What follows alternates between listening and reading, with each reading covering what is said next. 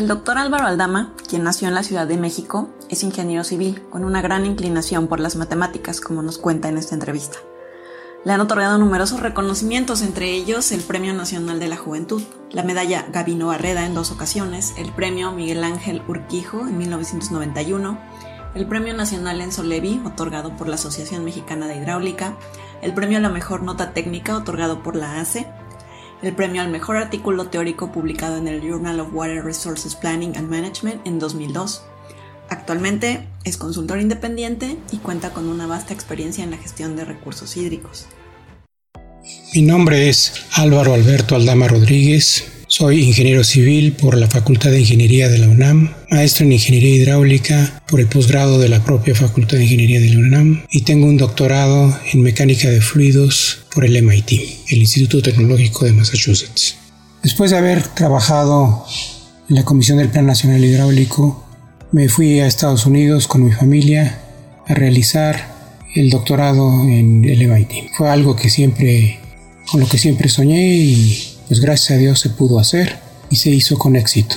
Posteriormente, cuando regresé a México, fui director de Ingeniería de Ríos en la Dirección General de Administración y Control de Sistemas Hidrológicos. Después ingresé a trabajar en el IMTA desde el año de su creación en 1986. Dos años después me ofrecieron irme de profesor a la Universidad de Princeton. Acepté ese reto y ese empleo y estuve en Princeton de 1988 a 1992. Me ofrecieron regresar a México y después eh, fue claro cuál era el objetivo. De hecho, lo, lo fue desde un principio para mí. En 1993 fui nombrado director general del Instituto Mexicano de Tecnología del Agua. Permanecí en ese puesto más de 13 años y fue una experiencia muy grata.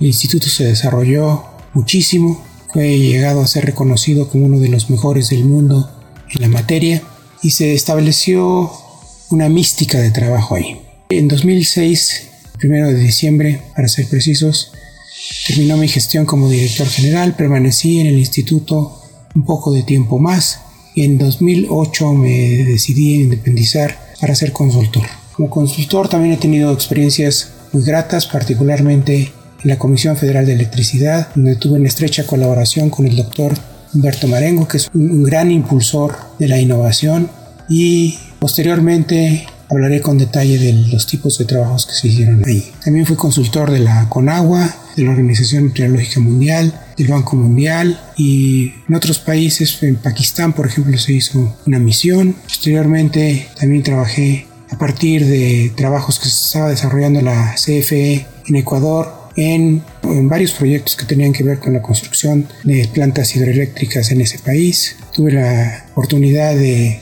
pues, tener contacto con asesores de otros países, diferíamos en las propuestas y finalmente se aceptó que técnicamente la nuestra era la más sólida. Y he seguido trabajando como consultor para diversas instituciones y empresas hasta la fecha.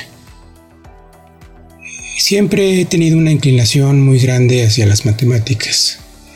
Y cuando estudié el doctorado en MIT, tomé muchos cursos en, este, en esta materia, particularmente métodos para resolver ecuaciones diferenciales no lineales, también análisis numérico y muchas otras más.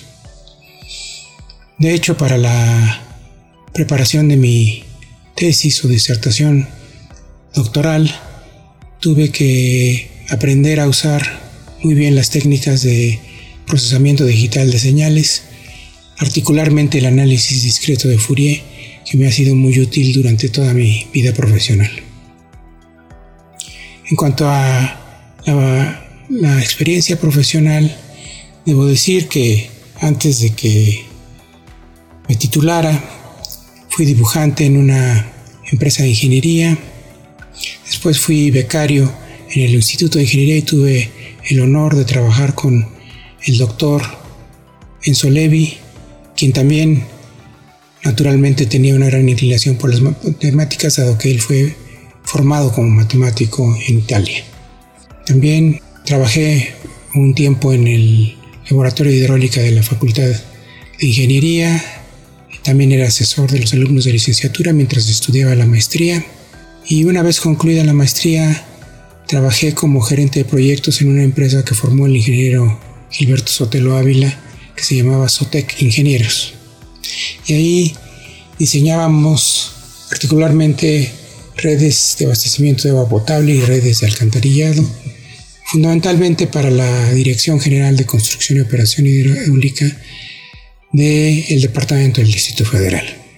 También durante ese poco después de haber tenido esa experiencia, ingresé a la Comisión del Plan Nacional Hidráulico, donde fui especialista y tuve mi primer contacto con el análisis de venidas de diseño, particularmente porque se me asignó el trabajo de evaluar la seguridad hidráulica e hidrológica del puerto de las Cárdenas y pues naturalmente había que entonces analizar la seguridad de las presas la Villita y el Infiernillo, que están aguas arriba de dicho puerto. Ese fue mi primer contacto con la hidrología superficial desde el punto de vista profesional.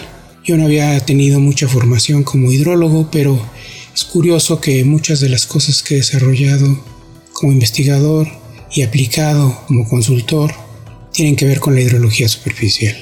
De hecho, uno de mis principales trabajos que desarrollé junto con el doctor Aldo Iván Ramírez Orozco cuando él estudiaba el doctorado, yo fui su director de tesis, fue el desarrollo del método bivariado para el análisis de venidas de diseño, que ha sido aplicado en muchos países y en nuestro país para el análisis de la seguridad de muchas presas.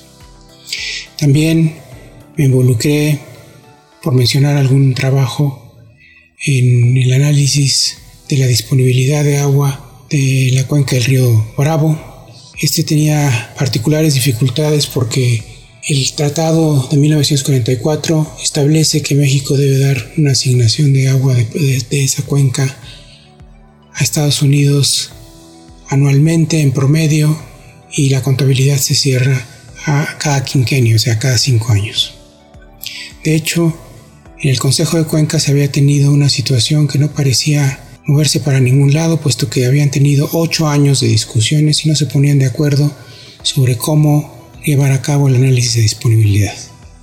Naturalmente habían procedido como pues la tradición metodológica dictaba, esto es por subcuencas. A mí se me ocurrió hacer una partición distinta de la cuenca, agrupando la zona en donde descargaban los tributarios que están mencionados en el tratado y eso permitió manejar con gran facilidad el asunto de la exportación de agua hacia Estados Unidos el compromiso que tiene, se tiene de acuerdo con el tratado. También hice un análisis riguroso aprovechando mi formación matemática de la norma y descubrí que tenía un error conceptual. Rendí mi informe y entonces procedió a corregir la norma.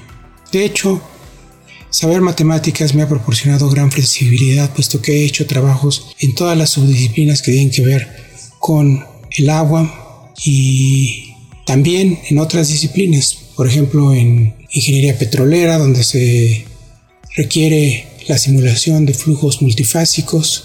Yo trabajé como asesor gracias a una invitación que me hiciera el doctor Ismael Herrera, investigador emérito de la UNAM, que está adscrito a ese, al Instituto de Geofísica para trabajar como asesor en ese tema y desarrollé un nuevo método para resolver las ecuaciones que se emplean en la simulación de yacimientos petroleros, particularmente con énfasis principal en la recuperación secundaria mejorada de hidrocarburos. También trabajé una vez en colaboración con unos geólogos en Princeton para eh, resolver un sistema de ecuaciones diferenciales parciales que surge en el estudio del comportamiento de gases inertes para eh, estimar la edad de rocas y minerales y desarrollé un nuevo método para hacerlo que fue iterativo por bloques, se hizo un análisis de convergencia y la teoría reprodujo exactamente lo que se observaba en la práctica. He hecho muchas otras cosas, de las cuales hablaré después, pero quisiera hablar sobre la evolución que ha tenido el sector hidráulico en nuestro país. El sector agua en México, o el sector de los recursos hídricos, está pasando por situaciones cada vez más difíciles. Algunos de los asuntos que le competen son el intercambio de agua de los ríos Bravo y Colorado con Estados Unidos, la autorización del uso de agua para abastecimiento a poblaciones, para la agricultura o para la industria, contemplando que en la cuenca y en las corrientes se conserve suficiente agua para la flora y fauna que dependen de ella, entre muchos otros. En los siguientes minutos vamos a escuchar una reseña de cómo ha evolucionado este sector y cómo se encuentra en la actualidad. A mí me preocupa mucho que nunca había visto tan débil al sector. Es un sector que ha sido descapitalizado tanto en recursos financieros y materiales como en recursos humanos. Le han reducido mucho el presupuesto sin que se medie un análisis pues, racional de cuánto es lo que se necesita y que se tenga una visión basada en un ejercicio de planeación serio. Y es una lástima porque nuestro sector agua llegó a ser conocido y admirado en otras partes del mundo. De hecho, surgió con la creación de la Comisión Nacional de Irrigación en 1926, la cual posteriormente se convirtió en la Secretaría de Recursos Hidráulicos en 1946. Y durante la existencia de esta Secretaría fue la época de oro de la ingeniería hidráulica en México, del sector hídrico. Se construyeron muchas presas, se estableció el laboratorio de ingeniería experimental en Tecamachalco y se eh, realizaron muchas investigaciones y desarrollos originales que siempre estaban motivados por la solución de un problema de ingeniería. No solo en el área de hidráulica, también la mecánica de suelos, la mecánica de rocas se desarrolló grandemente gracias a toda esta actividad que había en México. Después, se cometió, en 1976, se cometió la tontería, y digo tontería con toda intención, de fusionar las secretarías de Agricultura y Recursos Hidráulicos, dejando los recursos hidráulicos en un papel secundario. ¿Y por qué digo esto? Pues al secretario de Agricultura y a todos sus colaboradores o casi todos ellos les interesa aumentar la producción agrícola, no cuidar el agua. Y era una situación en donde el secretario era juez y parte de la secretaría en su conjunto, de hecho así lo era. Y se empezó a, a desdeñar, digámoslo así, la importancia que tiene el recurso hídrico para el país. Y esto continuó con la absorción del sector hídrico por parte de la Secretaría de Medio Ambiente, Recursos Naturales y Pesca en 1994. Y no quiero decir con esto que yo no considere que el medio ambiente y su cuidado es importante, de hecho lo es. Pero el agua no solamente es un recurso natural que tiene impacto en el medio ambiente, también es un bien económico, es un bien social, a veces se le considera incluso un bien político y pues merecería tener una secretaría especializada en la gestión del recurso digámoslo así, en la gestión sostenible del recurso, siguiendo las recomendaciones que han hecho y que se han implementado en muchos otros países y también organismos multilaterales que han eh, desarrollado este enfoque, sostenibilidad en la gestión del agua en particular. Una cosa que debo mencionar es que en 1986 se crea el IMTA a partir de lo que era antes la Comisión del Plan Nacional Hidráulico, la cual ya había mencionado, y en 1989 la Comisión Nacional del Agua, que de hecho absorbió todo lo que tenía que ver con agua, pero desafortunadamente no se pudo convencer a las autoridades pertinentes de darle el rango de secretaría. Pues la comisión se ha debilitado mucho, la han debilitado mucho, le han quitado recursos, tanto financieros, materiales como humanos. Y sobre todo pesa la última parte que acabo de mencionar porque cuesta mucho trabajo, mucho tiempo formar personal especializado en la gestión de recursos hídricos. Y ahora estamos viendo que hay recorte tras recorte tras recorte y pues yo no sé qué va a pasar el día que venga una emergencia hidrometeorológica severa, con quién se va a ocupar de garantizar la seguridad de las presas. Eso es algo que debe preocuparnos a todos porque el agua es un asunto de seguridad nacional. De acuerdo al presupuesto de egresos de la Federación, el llamado PEF, en 2016 el presupuesto anual de la Comisión Nacional del Agua, la autoridad principal en el sector agua en México, fue de poco más de 40.977 millones de pesos. En 2017 y 2018 fue de aproximadamente 26 mil millones. Ese es el récord más severo en los últimos años. Equivale a dejarle solo dos tercios del presupuesto que tenía.